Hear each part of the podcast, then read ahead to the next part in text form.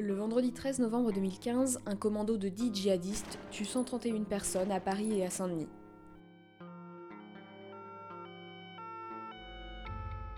Depuis, il n'y a plus qu'un seul 13 novembre.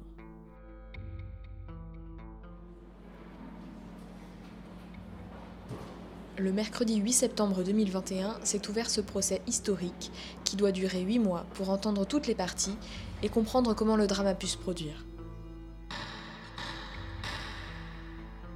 Lola Breton et Thierry Lévesque sont journalistes, ils assistent aux audiences de ce procès hors norme. Vendredi 13 est un podcast lesjours.fr.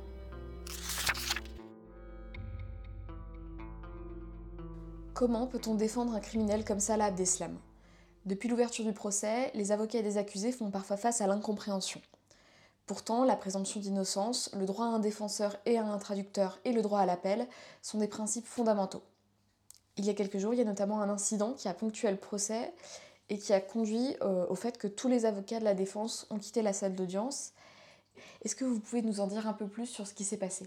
Alors oui, c'était mi-mars. Euh, on entendait à nouveau Salah Abdeslam sur la période qui court d'août à début novembre 2015, puisque tout a été sectionné, comme on a déjà pu le dire euh, dans ce procès. Et donc voilà, il répondait aux questions d'une manière un peu provocatrice de temps en temps sur les bords en fonction des interlocuteurs qu'il avait en face de lui. Ce qui n'a pas forcément plu aux avocats de partie civile qui ont essayé d'aller le chercher un peu, de le piquer, etc. pendant leurs questions. Et euh, lui a mal répondu comme c'est son habitude. Et certaines parties civiles, donc certaines victimes dans la salle, ont applaudi euh, le, voilà, on applaudit ce qu'il répondait, ou, euh, en tout cas la situation, dans, dans le sens, euh, voilà, il, est provocateur, on va applaudir parce qu'il faut réagir en fait. Et ça n'a pas été bien reçu évidemment du côté de la défense. Donc ça a applaudi une première fois, rien n'a été dit, rien n'a été fait. Le, voilà, le président n'a rien dit, on a repris les questions. Et une nouvelle fois, une nouvelle salle d'applaudissements. Et cette fois-ci, la défense et notamment euh, les, les, avocats de Salah Abdeslam, donc euh, Martin Vett et, Olivia Ronen, ont demandé que, que cet incident d'audience soit inscrit au PV d'audience, ce qui n'a pas été tout de suite accepté par, euh, par le président. Et donc, il y a eu une suspension qui a été faite, justement pour essayer de calmer un peu la tension qui, qui se faisait dans la salle. Et au retour de cette suspension, les avocats de Salah Abdeslam ont, dit voilà, si ce n'est pas inscrit au procès verbal de l'audience, la défense partira. Le président a refusé de l'inscrire et toute la défense, voilà, tous les bancs de la défense se sont vidés et euh, là, on a dû arrêter complètement le procès ce jour-là parce qu'il n'y avait quand même plus personne pour, euh, pour défendre les accusés. Mmh. Donc euh, c'était la première fois qu'on voyait euh, une unanimité euh, voilà, claire et précise sur, euh, sur les bancs de la défense parce que bon, on en voit souvent quand même des, des accords entre eux, mais, euh, mais c'est vrai que là c'était clair, ils n'étaient plus là, ils étaient tous d'accord pour se lever, partir et. Euh, c'est à juste titre en fait, parce que applaudir dans une cour d'assises c'est intolérable. Donc, Bien sûr. Euh, là, la défense a repris euh, un peu son rôle de, de remettre, de faire pencher la balance quand même dans, pour la dignité des débats, disant qu'elle a, qu'elle a mis le doigt sur un, sur un problème réel. Quoi. Et la question n'était pas de dire, euh, de, de, jeter l'opprobre sur les, sur les parties civiles, c'était de dire le président qui, a la qui est, voilà, détenteur de la police de l'audience doit dire quelque chose pour que ça n'ait pas lieu en fait. Et c'est pour ça que le lendemain, on a eu aussi un, grand débat sur le sujet et ça n'a jamais été inscrit au PV, mais bon, au moins, euh, on en a parlé et, euh, je pense que tout le monde a compris qu'on n'applaudit pas. Est-ce que pour resituer tout ça, Lola, tu peux nous dire un mot des avocats de la défense? Nous dire combien ils sont et qui ils sont exactement. Il doit y avoir à peu près une trentaine d'avocats, j'ai pas le nombre exact en tête. Il y a à peu près deux ou trois avocats par accusé, sachant qu'il y a 14 accusés dans ce procès. Et ce sont des avocats très jeunes, euh, je dirais une trentaine d'années en moyenne. Beaucoup de femmes aussi, qui sont euh, pour beaucoup des anciens de la conférence. Donc euh, c'est un, groupe d'avocats parisiens qui sont commis d'office sur certains dossiers, ce qui explique leur présence ici, puisqu'en fait dans les années 2014-2015, quand les accusés ont été euh, arrêtés mis en examen, etc., il n'y avait pas forcément d'avocats sous la main, évidemment. Et donc ce sont les avocats de la conférence qui ont été euh, commis d'office sur leur dossier et qui sont restés pour beaucoup avec eux jusqu'à aujourd'hui. pour les défendre dans ce grand procès du 13 novembre. Et quel rôle et quelle place ont les avocats belges? Il y a quelques avocats belges aussi, évidemment, puisque les accusés sont belges. Donc on se retrouve avec des binômes euh, franco-belges, ce qui, euh, ce qui peut être très utile euh, quand on parle de procédure belge, puisque parfois la, la Cour française ne comprend pas forcément comment fonctionnent les processus belges, soit policiers, soit judiciaires.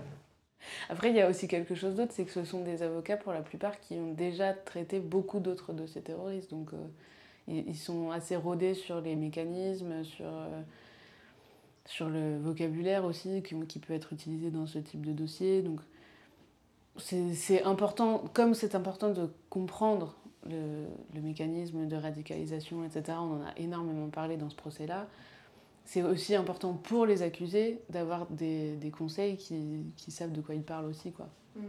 C'est vrai qu'on voit poindre des lacunes dans, dans l'enquête. On, on se rappelle par exemple d'enquêteurs belges qui venaient nous dire qu'ils avaient arrêté Brahim Abdeslam, euh, je sais plus, quelques, en juillet, je crois, 2015, euh, à son retour de, de Syrie, et que, euh, comme il leur avait présenté un papier disant qu'il euh, ne voulait pas faire le djihad ou je ne sais quoi, et du shit, c'était qu'il n'était pas djihadiste de, et, que donc on pouvait le laisser partir.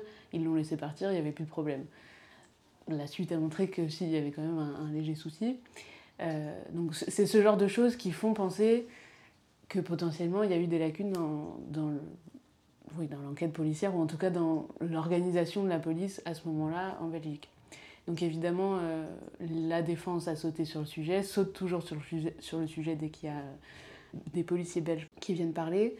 Et c'est l'occasion de, de, montrer la stratégie de défense pour chacun des accusés. Et je pense que là, en l'occurrence, le fait d'avoir des avocats belges aide aussi, puisque ce sont des avocats qui ont déjà euh, eu l'occasion de, de parler, de, de traiter de sujets euh, djihadistes, terroristes, etc.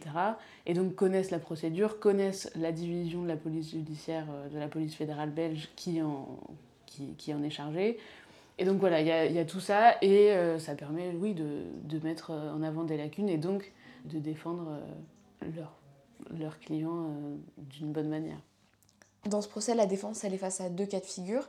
Donc il y a certains avocats qui défendent des accusés qui assument avoir pris part aux attentats et d'autres qui nient euh, toute implication. Comment est-ce qu'ils gèrent ça Par exemple, dans le cas de, de Salah Abdeslam?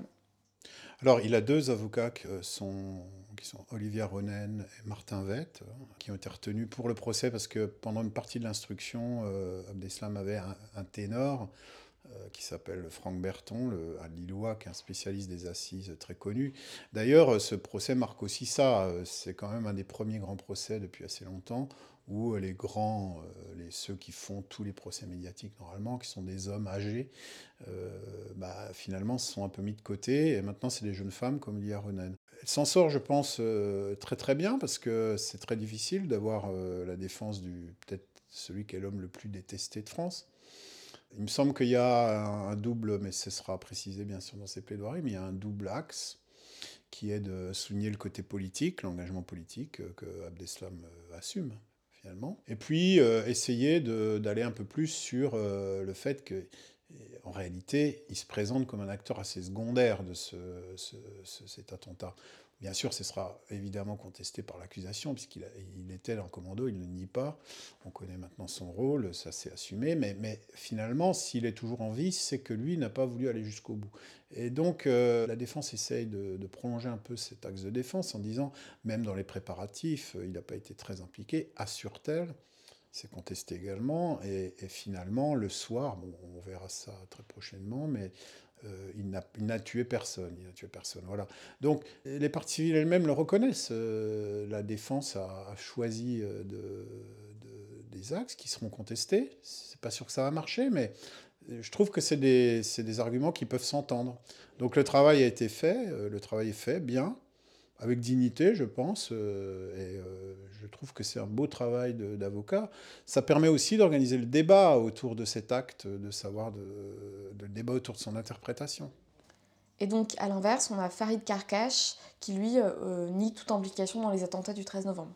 Alors là, on est dans une deuxième partie du procès, euh, une deuxième partie du box des accusés, on va dire. Bon, euh, certains, comme Carcache, euh, nient presque totalement, voire totalement, l'implication dans la préparation de l'acte terroriste.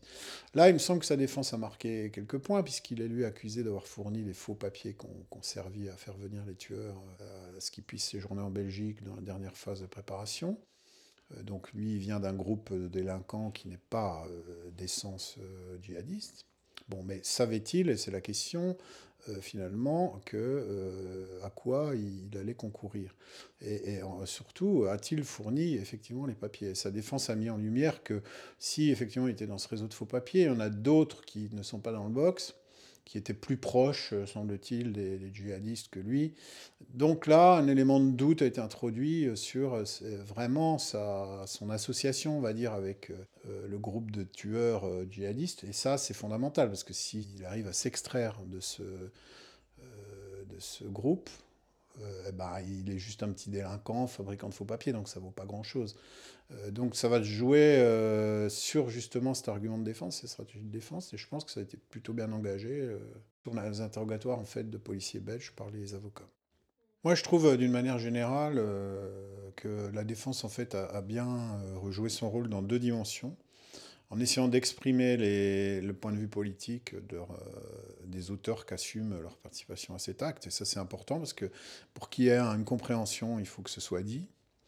Et ça a été, euh, je pense, mis en lumière assez bien. Et puis, euh, il ne faut pas l'oublier non plus, pour beaucoup d'accusés, même pour ceux qui reconnaissent leur responsabilité, bah, il y a des faiblesses du dossier qui doivent être relevées il faut quand même que tous les points, euh, les preuves, ce qui est présenté comme des preuves, soient débattus, euh, éventuellement retenus ou pas. Et donc sur tous ces points-là, ils connaissent très très bien le dossier, tous. Euh, ils ont quand même beaucoup travaillé, ce qui n'est pas non plus toujours évident hein, chez les avocats. Et là, c'est tout à fait évident qu'ils connaissent toutes les pièces de ce dossier qui est monumental.